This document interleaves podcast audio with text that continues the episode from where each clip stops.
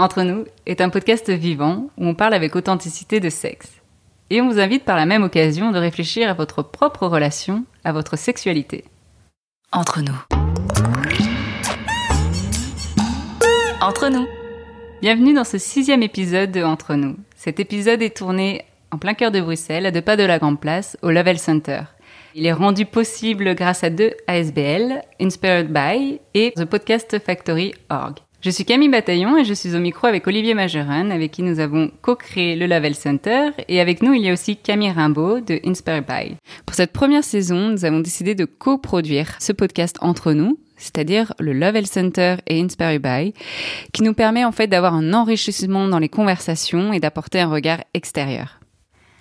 Alors le thème de ce jour, pour ce sixième épisode, on s'interroge sur la manière de comment parler de sexualité avec son, sa, ses partenaires.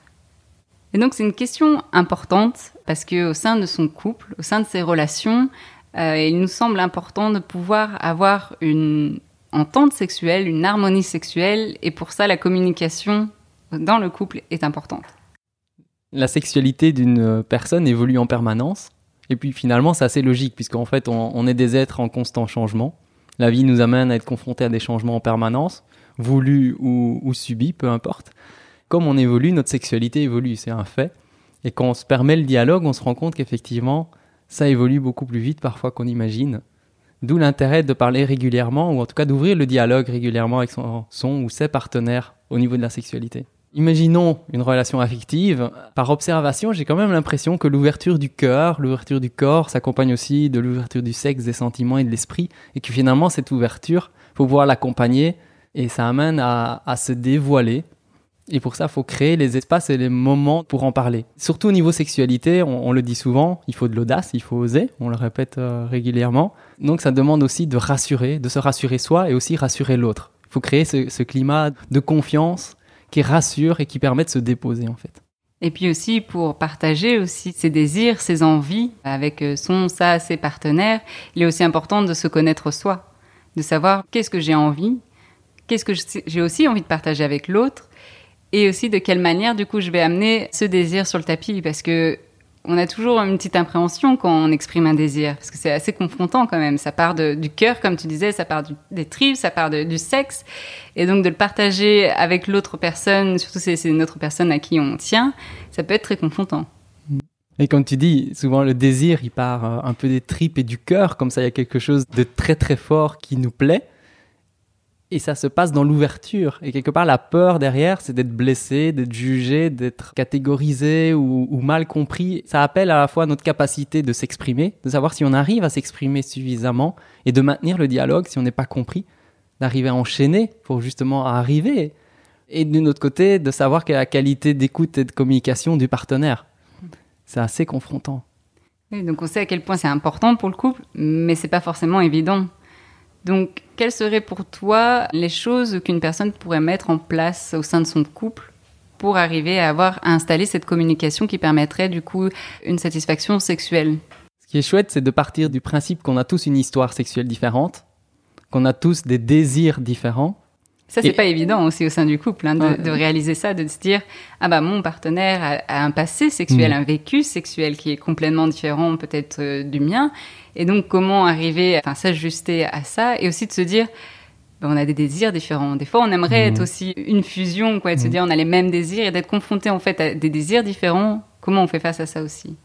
Oui, toute l'histoire personnelle de l'autre est une richesse de la co-création. Je pense que comme on change en permanence et que chaque instant est différent, un moment T avec même le même partenaire, on est dans des énergies différentes, un état d'esprit, une forme physique différente, des envies différentes, et donc on peut co-créer en permanence. Donc considérer que le moment présent, en fait, il est à la fois unique, mais cette unicité, elle est permanente en fait. Qu'on l'aborde maintenant, demain, ou dans un an, ou dans dix ans, parce qu'on n'ose pas l'aborder, ça ne change rien. On est toujours dans cette unicité de rencontre, dans des désirs uniques qui ont lieu maintenant nos plaisirs, nos désirs, nos fantasmes sont différents aujourd'hui et le seront, seront différents dans plusieurs années. Et c'est ce côté de rendre la chose plus simple. Et ce qui est beau, c'est de se dire que même si on a des désirs et des fréquences différentes dans le désir, quand on se rend compte, en général, ça se passe très bien. On se rend compte que quand il y a ces moments magiques où il y a une fusion, c'est génial. Après, c'est parfois plus confrontant quand on n'a pas le même rythme et les mêmes désirs. Mais ça, c'est à la rigueur anecdotique. C'est un peu normal. On ne peut pas maintenir un état constant, mais de se rendre compte que quand on est capable de se connecter, c'est magique. Et de se dire, bah, tiens, si on arrivait à se connecter dans le dialogue par rapport à la sexualité. Et pour arriver à se connecter, il faut aussi trouver des moments propices, mmh. parce que dans la vie de couple, surtout s'il y a des enfants ou des horaires décalés, comment le couple arrive à se rencontrer mmh. à un moment idéal, à un moment propice, à un échange intime, vulnérable mmh. sur ce qu'on veut, ce qu'on ne veut pas? C'est une bonne question. Je pense que chacun trouvera ses propres solutions. Il n'y a pas de solution magique. Par exemple, une des questions que j'adore poser aux gens, c'est pourquoi vous faites l'amour?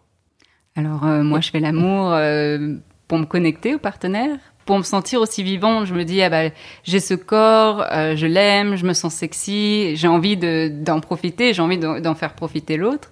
J'ai aussi envie de m'amuser, je le vois comme une aire de jeu une aire de jeu pour adultes où là on peut explorer, on peut être créatif. Je le vois aussi comme un moyen d'évacuer le stress, d'évacuer des angoisses, de me fatiguer aussi si mm. jamais je suis pas assez fatiguée. Vraiment en fait c'est partager un moment joyeux où on s'amuse, où vraiment on rigole et on peut en discuter, on peut on peut élaborer euh, des scénarios, on peut vraiment en fait euh, mm. oui s'amuser. Pour mm. moi le, faire l'amour ça doit rester un jeu quoi manière d'alimenter sa vie avec du beau, du merveilleux, du joyeux, c'est superbe. Mhm. Et cette question, pourquoi faites-vous l'amour? En fait, sentez-vous à l'aise parce qu'en fait, on se rend compte, les études scientifiques ont montré, il y a des centaines de raisons qui ont été répertoriées. Et encore sur un échantillon de quelques centaines de personnes. Donc finalement, si on prend à l'échelle mondiale euh, plusieurs milliards de personnes, il y a des milliards de raisons de faire l'amour. Et en même temps, c'est fonction des personnes en présence et du moment unique qui est en train de se produire là. Donc en fait, sentez-vous à l'aise avec cette question. Maintenant, voilà, moi j'ai une partenaire aussi où elle préférait faire l'amour que d'en parler. Donc en fait, ce dialogue n'était pas possible de cette manière-là. Si je lui disais, écoute, euh, viens, on va réfléchir, on va, poser, on va se poser des questions, on va créer de l'intimité de cette manière-là, ça ne marchait pas en fait. Donc il faut bien trouver chacun sa manière de faire. Oui, c'était ce que, exactement ce sur quoi j'avais envie de rebondir, c'était de se poser la même question. Pourquoi avons-nous envie d'en parler?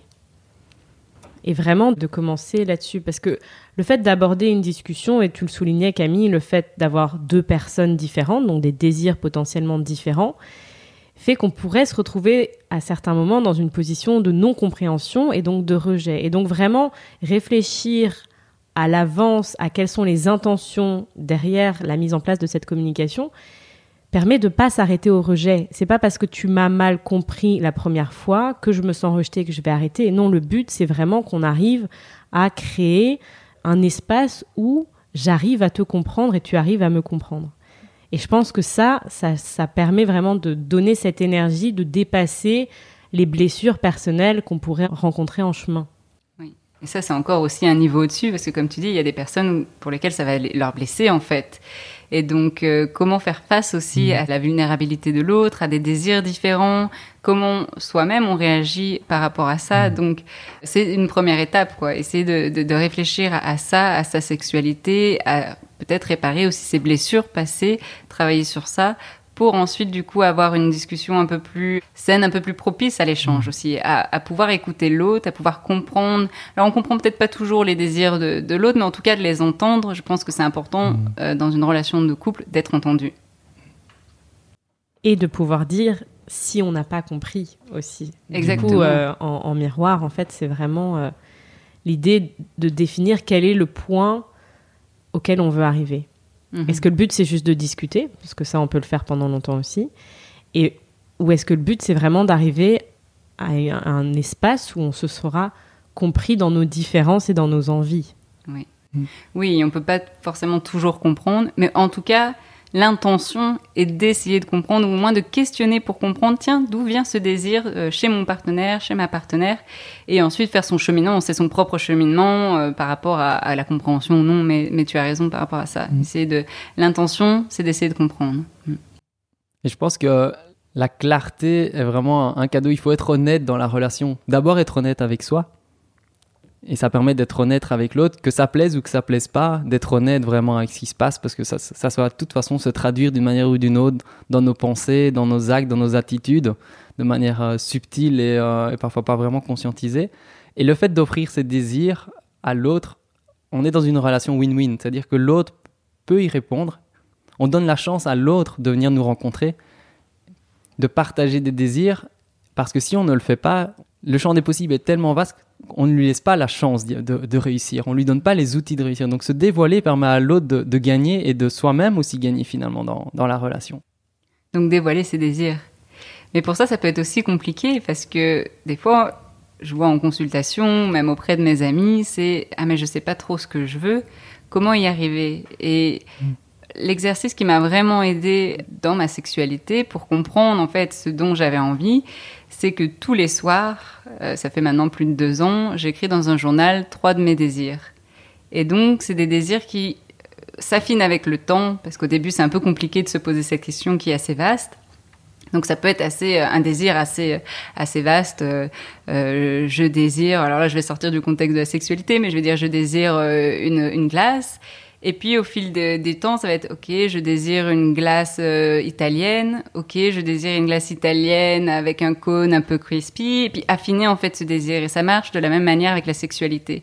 Et si on arrive à faire cet exercice assez souvent, on affine ses désirs, on affine vraiment ce qu'on veut, et donc on permet aussi à son, ça, ses partenaires à mieux nous comprendre et à mieux pouvoir s'ajuster et répondre à nos envies.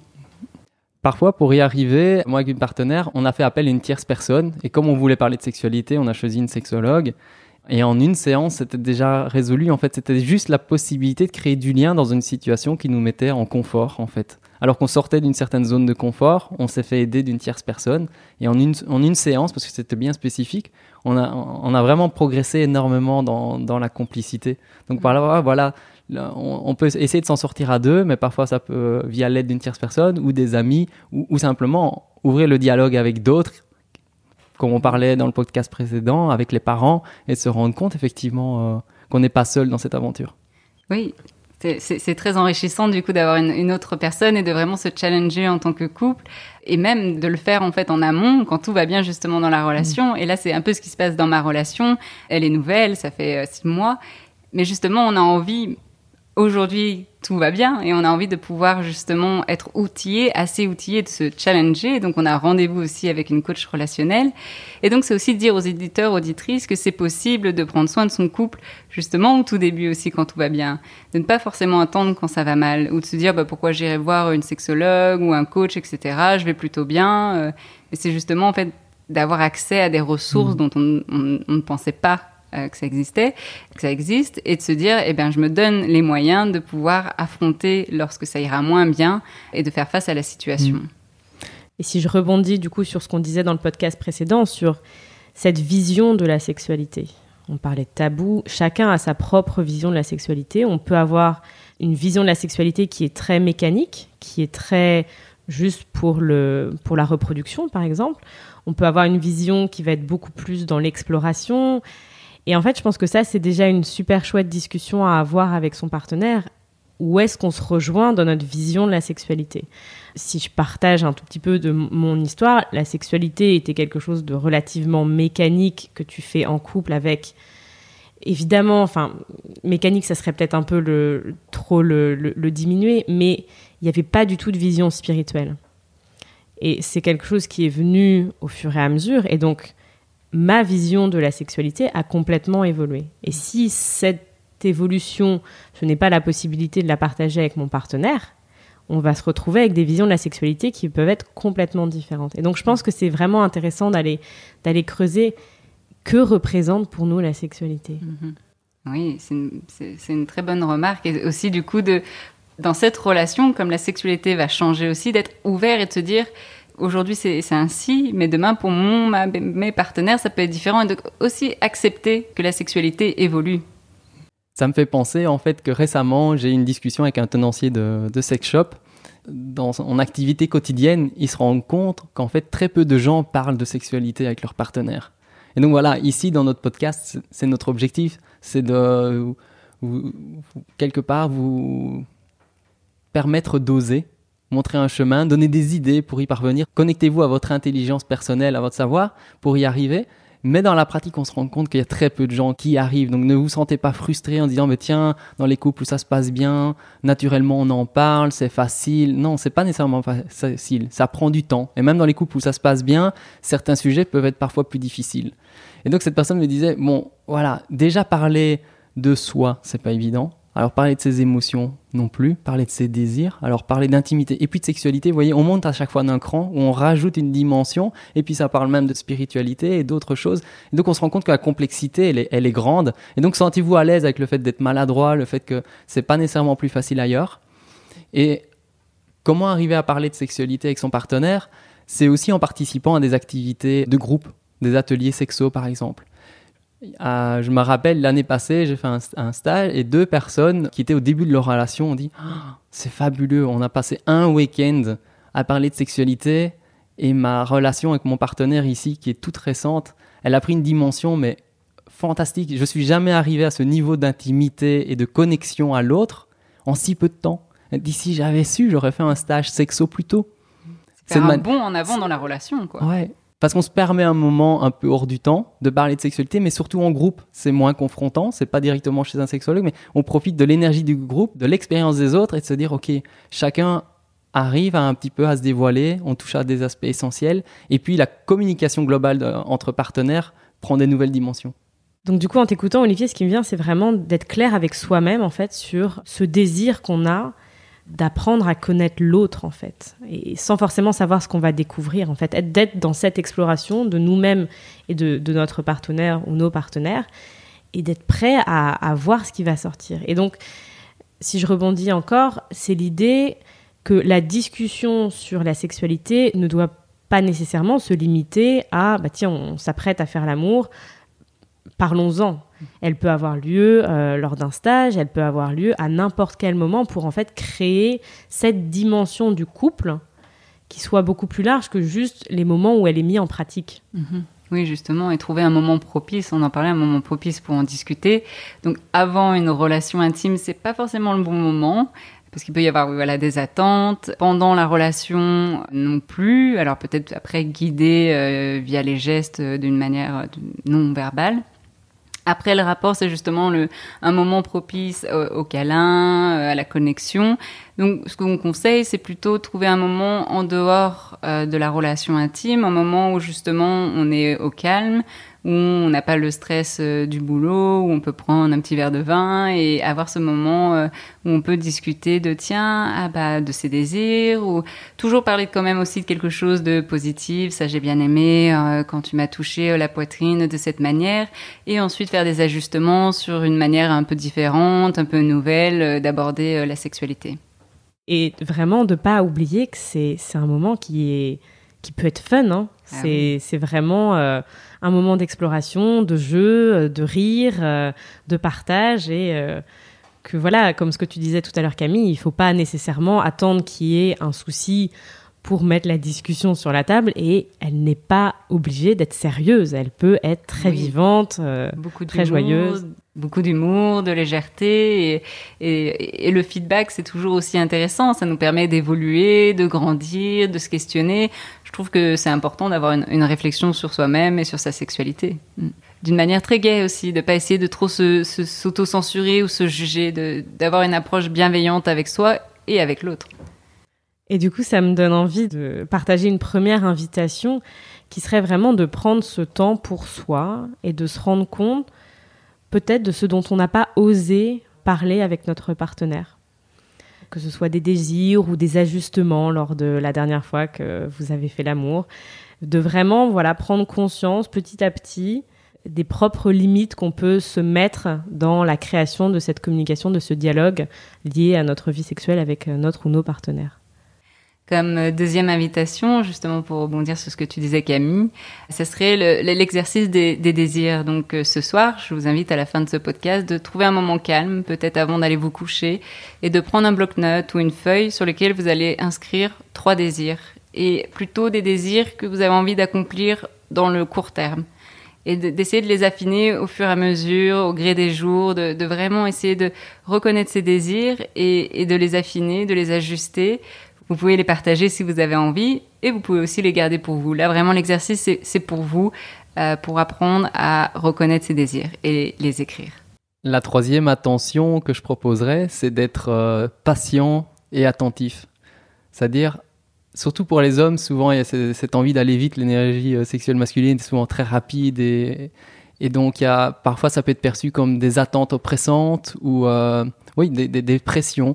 Je dirais qu'on ne fait pas pousser une plante en, tirant dessus. Et je dirais qu'il y a tous les ingrédients dont on parlait tout à l'heure, de trouver le moment adéquat. Avant, en général, c'est pas pas propice. En général, c'est plus difficile. Il faut déjà un bon niveau de communication, se trouver des moments euh, spécifiques avec euh, de l'humour, comme expliquait Camille. Donc, c'est vraiment trouver tous les ingrédients qui font que la situation peut s'épanouir et qu'en fait chacun est libre dans le consentement d'accueillir ce qui se passe sans, sans pression. Et donc c'était le dernier épisode de notre saison 1 entre nous. Si vous avez aimé cette saison, si vous avez aimé entendre nos partages, si vous avez envie, vous, de partager, on a le désir de créer une deuxième saison avec encore plus de partages, avec peut-être votre partage à vous. Pour ça, on a besoin de vous. Alors n'hésitez pas à liker, à partager, à faire des donations pour qu'une deuxième saison puisse exister entre nous. Entre nous. Entre nous.